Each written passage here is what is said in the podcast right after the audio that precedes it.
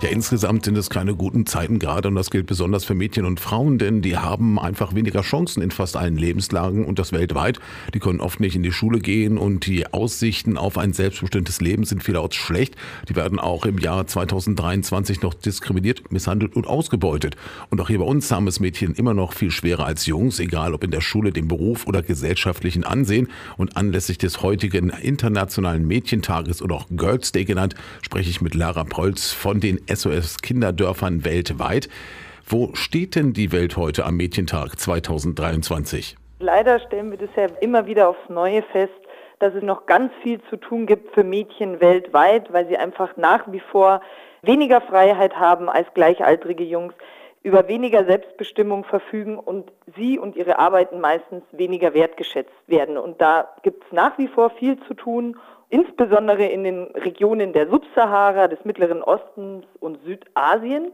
Und hier natürlich nochmal ganz speziell alle Regionen, die derzeit von Kriegen betroffen sind. Allgemein kriegerische Auseinandersetzungen werfen Mädchen meistens nochmal um viele, viele Jahre mehr zurück als Jungs. Sie werden viel früher aus der Schule genommen, werden früh verheiratet oder müssen sich um Angehörige kümmern und diese pflegen. Die ultimative Lösung wird es von jetzt auf gleich natürlich nicht geben. Aber wie sind dir die Ansätze, die Situation von Mädchen zu stärken und zu verbessern? Wie so oft ist die Lösung immer ein ganzheitlicher Ansatz. Das heißt, man muss ganze Gemeinden, Dörfer, Orte, Communities allgemein mitnehmen, sensibilisieren. Man muss langfristige Kooperationen eingehen, um langfristig Lösungen für die Mädchen zu finden. Das fängt an, einfach das Mindset zu ändern in den Familien, vor Ort, die Wichtigkeit, dass Mädchen Zugang zu Bildung haben, dass sie Rechte haben.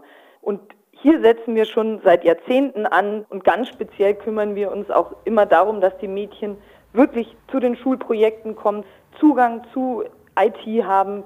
Und das ist ein erster wichtiger Schritt. Ein ganz konkretes Beispiel, wie diese Hilfe ablaufen kann, ist ja eine fünfköpfige Familie aus Indien. Die Eltern sind Bauern und haben mehrere Missernten hintereinander eingefahren und deswegen wurde das Geld knapp. Was wurde gemacht? Als allererstes wurden die drei Mädchen aus der Schule genommen, um Schulgebühren und allgemein Hefte und so weiter einzusparen. Und hier hat SOS eingegriffen, haben mit den Eltern zusammengearbeitet um Verdienstmöglichkeiten zu verbessern. Es wurde ein zweiter Brunnen gebaut, um die Ernten zu steigern.